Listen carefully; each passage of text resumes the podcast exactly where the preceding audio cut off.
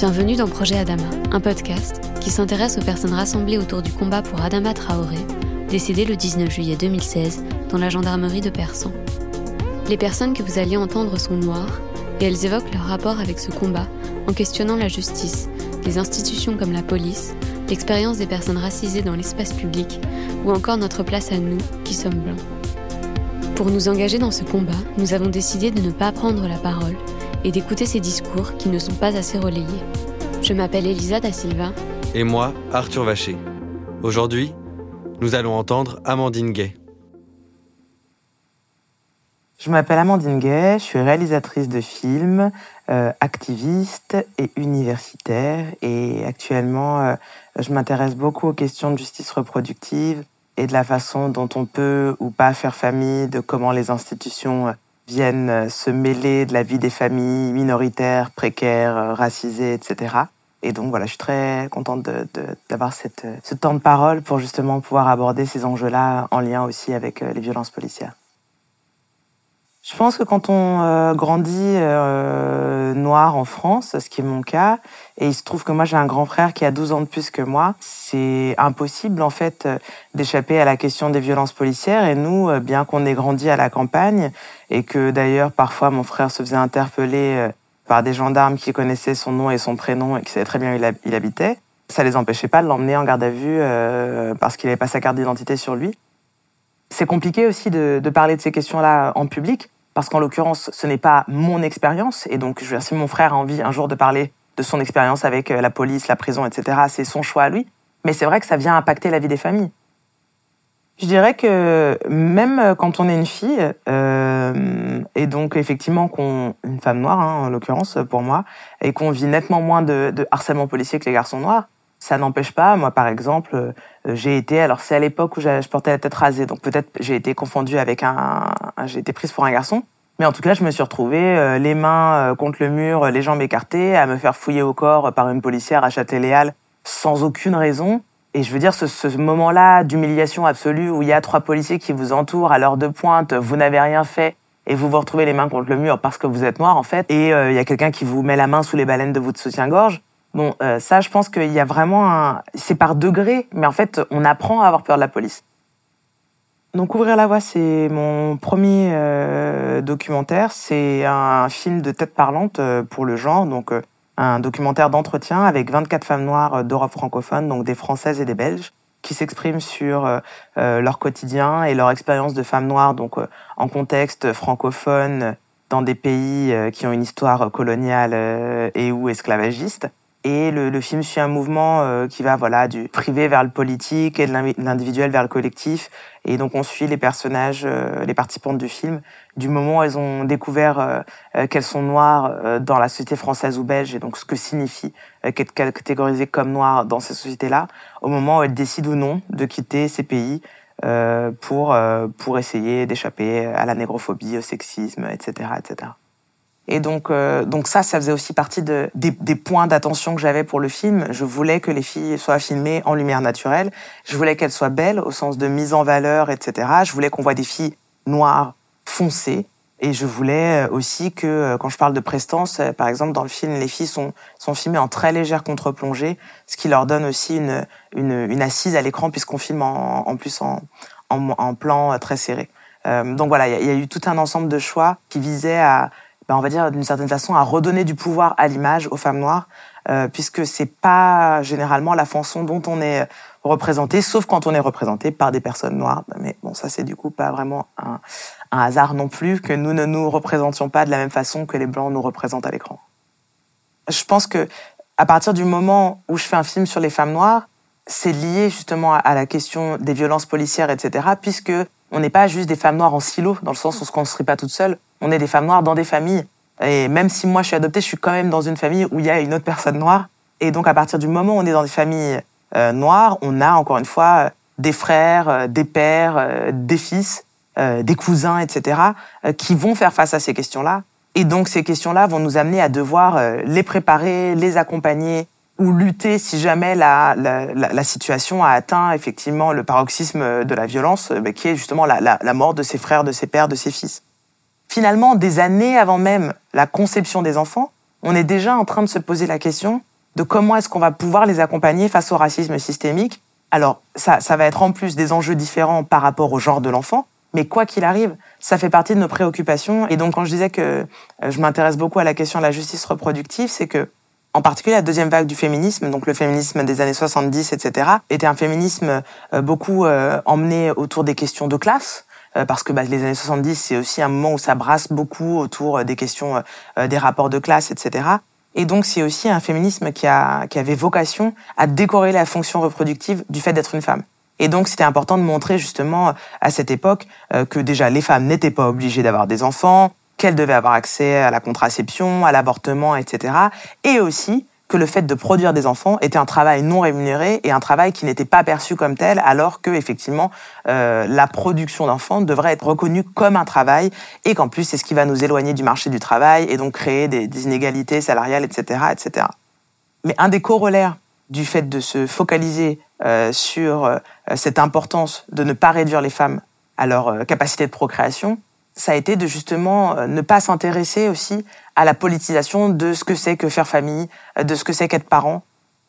Moi, j'étais vraiment contente quand quand j'ai vu que le livre donc de Fatima Wassak sortait parce que je me suis dit bah voilà là on est vraiment dans un moment où où cette question de la justice reproductive, cette question de politiser par exemple le statut des mères, etc est en train vraiment d'arriver dans l'espace public euh, français, dans la réflexion militante, euh, universitaire, etc.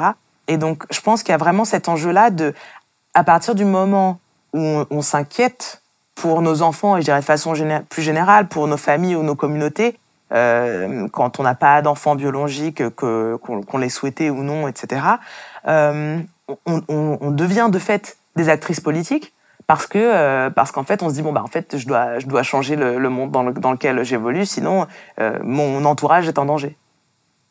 Moi je pense que euh, Assa Traoré c'est une, une, actualisation du mythe de la mère courage. Alors là il se trouve que c'est la sœur courage, mais il y a vraiment cette euh, cette incarnation d'une d'une personne qui est presque surhumaine, c'est-à-dire qui ne se laisse pas abattre par par les événements malgré en plus les, les tragédies euh, on va dire comme en rafale, qui s'abattent sur sa famille. Encore une fois, pas, euh, c'est pas des tragédies euh, qui arrivent du cosmos. Hein, c'est le système, l'État qui, face à une opposition, bah, décide de charger une famille en particulier.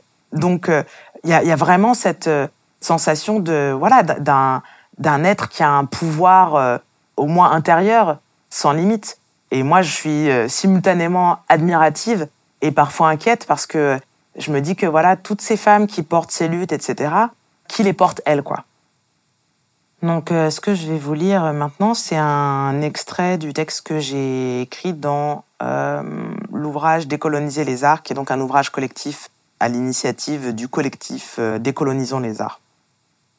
L'enjeu à moyen long terme pour la communauté est celui de la formation et de l'accès au financement et à l'autonomie au niveau de la production. Les minoritaires créatifs sont légion, mais quels sont les mécanismes institutionnels mis en place pour que ces personnes qui sont généralement peu dotées en capital économique puissent se former, accéder aux stages, au plateau de tournage et au financement Moi, ce qui m'intéressait euh, quand euh, on m'a proposé d'écrire un, texte dans, dans Décoloniser les arts, c'était de pouvoir justement aborder la question de l'argent et la question et la lier euh, à la question des institutions. Et donc, c'est bien joli de toujours célébrer l'inventivité des communautés noires et comment est-ce qu'on arrive à créer des choses avec des bouts de ficelle, etc. Mais le problème des bouts de ficelle, c'est que justement, quand on vieillit, on n'est pas propriétaire et donc on se retrouve à donc soit devoir ne plus payer notre loyer, etc à mourir seul, à mourir plus jeune parce qu'en fait on a des on a vécu d'énormes stress et donc on vieillit dans des conditions extrêmement précaires. Et donc ça, pour moi, euh, c'est vraiment un enjeu euh, de, de, faire comprendre ça à des personnes noires, arabes, etc. Surtout, par exemple, quand elles sont dans des milieux anticapitalistes, qu'elles comprennent qu'elles ne sont pas forcément au même endroit que les personnes qui leur font des leçons sur pourquoi elles devraient ne pas vouloir avoir accès à la propriété. Que elles, en fait, elles peuvent vraiment se retrouver à la rue et que donc peut-être qu'il faut arriver à penser la propriété dans les milieux, on va dire, euh, racisés, en se disant c'est bien joli, c'est super, s'il y a la révolution, euh, moi je, suis pour la collectivisation de tout et la fin de la propriété, il n'y a pas de souci. Mais en attendant la révolution, s'il y a autant de noirs, par exemple, dans la rue en France aujourd'hui, euh, et je pense en particulier en région parisienne et avec une espèce d'explosion, faut se poser la question en fait. Donc, quand je parle de l'argent dans le monde du cinéma, je parle de ça. Je parle de ça en tant que noire et je parle de ça en tant que femme. Quand on fait des statistiques, par exemple, pour voir ce qui se passe pour les femmes dans le monde du cinéma français, on se rend compte qu'on est, est le premier pays européen en fait en termes de premier film, en, en termes de quasi-parité. Il y a presque autant de femmes que d'hommes qui font un premier film. Là où l'écart se creuse, c'est le deuxième film. Là déjà, on tombe à, alors, je sais plus ce que c'est, mais il y a nettement moins de femmes qui font un deuxième film. L'autre écart qui se creuse, c'est qu'à partir du deuxième film, les écarts de budget augmentent drastiquement. Donc du coup, bah, c'est quoi les conséquences de ça? Bah, C'est que par exemple, quand on est un auteur de film, on peut être euh, payé en pourcentage du budget du film. Donc si vous êtes une femme et que vous êtes payée en pourcentage comme réalisatrice, euh, une partie de votre rémunération est un pourcentage du, budget du film, et que vos, budgets de film se maintiennent euh, à un demi-million d'euros, alors qu'un budget moyen de film pour un homme, c'est 2-3 millions d'euros, bah en fait, l'argent que vous, vous allez faire, et donc qui va vous permettre de créer dans le calme, par exemple, parce que c'est comme les avances de livres en fait. Quand on vous donne 10 000 euros pour une avance, bah, ça vous permet éventuellement pendant six mois de, de rien prendre d'autre et de vous concentrer sur votre livre. Et d'être calme parce que vous avez de quoi payer votre, loyer pendant six mois et de vous payer à manger, etc. Donc en fait, toute cette question aussi de euh, qui a accès à la création, dans quelles conditions, qui peut faire combien de films, avec quel budget, et donc du coup, qu'est-ce qui nous est autorisé aussi en termes d'ambition. C'est-à-dire que voilà, moi par exemple, je rêve de faire un film de KPDP euh, à l'époque, donc au XVIIIe siècle, etc. Parce qu'en fait, il y avait plein de noirs en France euh, à l'époque, euh, même pendant la période esclavagiste, etc.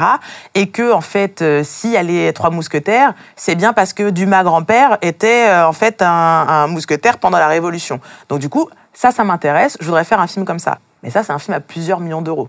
Donc est-ce que moi, femme noire en France, euh, je peux faire un film de fiction à plusieurs euh, euh, millions d'euros parce que j'ai décidé que c'est ben, mon imaginaire. Moi, j'ai envie. Donc, je vois pas pourquoi je pourrais pas faire un film de KPDP, par exemple. Mais je vois très bien pourquoi je risque de pas pouvoir faire un film de KPDP parce que justement, je suis une femme noire. Donc, en fait, moi, ça m'intéresse de pointer tout ça parce que finalement, la qualité de ce qu'on crée, la l'audace qu'on peut se permettre dans ce qu'on crée, ça, en fait, ça, demande du calme. Et, ce calme-là, il vient du fait d'être sorti de la précarité je dirais que s'il y a un parallèle euh, qu'on peut faire, enfin il y a plusieurs parallèles qu'on peut faire entre euh, le, combat euh, pour faire bah, advenir la justice par rapport à ce qui est arrivé à Adama Traoré et l'industrie du cinéma. la première chose, ce serait justement de pouvoir aussi peut-être offrir des représentations des personnes noires qui sortent du cadre justement du duo cité-police, parce qu'il se passe plein d'autres choses aussi dans le cadre des cités, euh, dans le cadre de la vie euh, euh, d'un quartier populaire, dans le cadre de la vie des Noirs, etc. Ça, je pense que nous aussi, en tant qu'auteurs, que cinéastes, en particulier noirs, on a une responsabilité de participer à, à, complexifier l'image qui qui est donnée de nous.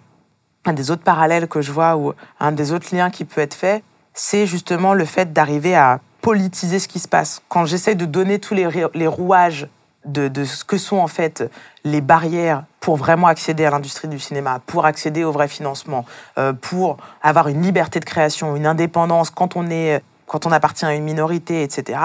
Euh, bah, c'est, je trouve, le même, le même type de démarche qu'il y a dans, dans, dans, un, dans quelque chose comme le Comité Vérité et Justice pour Adama, parce qu'il s'agit d'aller au-delà du drame personnel pour essayer de décortiquer ce qui se passe au niveau institutionnel pour que ça n'arrive plus, pour qu'on puisse obtenir justice, mais pour qu'on puisse à terme vraiment faire avancer la société dans son ensemble. Alors je pense que euh, quand on est euh, en particulier une femme artiste, même, même avant, euh, là pour le coup, d'être une femme noire, il faut faire le deuil d'être reconnue comme un génie. Et donc pour moi, c'est vraiment cet enjeu-là, être reconnue vraiment comme, comme une artiste, comme une esthète, comme, comme quelqu'un qui a une vision plastique, etc. Bon, quand on est une femme, de façon générale, en fait, ça prend un petit moment. C'est-à-dire que euh, voilà, il a fallu combien de décennies pour qu'Agnès Varda euh, soit reconnue euh, comme bah, en fait un des fers de lance de la nouvelle vague? Quand elle avait moins de 50-60 ans. Je veux dire, à part entendre parler de Truffaut, Godard et Romer et tutti quanti, on n'entendrait pas beaucoup parler d'Agnès Varda en fait. Donc je pense que c'est ça le, le premier enjeu, avant même d'être une femme noire, c'est de savoir que quand on est une femme artiste, euh, c'est quand même assez rare que le qualificatif, voilà, euh, génie, génial, euh, esthète, etc., nous soit appliqué.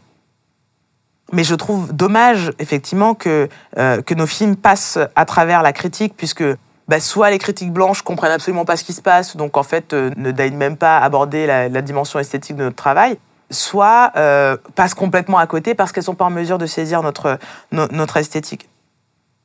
En conclusion, ce que je dirais, c'est qu'effectivement, moi, j'ai plus très envie d'avoir des messages à passer au blanc, en tout cas dans mon travail euh, créatif et artistique. Moi, j'ai envie d'investir mon énergie sur justement quelle esthétique je peux créer, quelle œuvre aussi je peux créer. Donc, pour moi, ça ne devrait pas être aux personnes qui vivent les violences policières, qui vivent les violences d'État, etc., d'en plus à expliquer aux groupes majoritaires et aux gens qui bénéficient de la suprématie blanche, euh, etc., même si ces personnes-là ne sont pas racistes elles-mêmes, et donc pour moi, euh, si les, les blancs ont un, rôle à, jouer là-dedans, c'est d'aller travailler avec les blancs, quoi. C'est d'aller euh, déjà expliquer que blanc est une identité, euh, c'est à partir, c'est appartenir à la norme, à la catégorie sociale du pouvoir, etc. Et que même si on est un prolétaire blanc, il y a des choses auxquelles on fera pas face dans la société française parce que justement les plaquages, le plaquage ventral, à moins d'être gilet jaune, il y a peu de chances que ça vous arrive, etc., etc. Et ça, je trouve que quand je parlais aussi du fait que voilà, je, je m'inquiétais pour Assa Traoré et, et, toutes les femmes comme elle qui sont à l'avant-poste de combats extrêmement drainants, le tout dans le cadre de tragédies personnelles, etc. C'est aussi parce que euh, je me dis que on nous demande beaucoup en fait.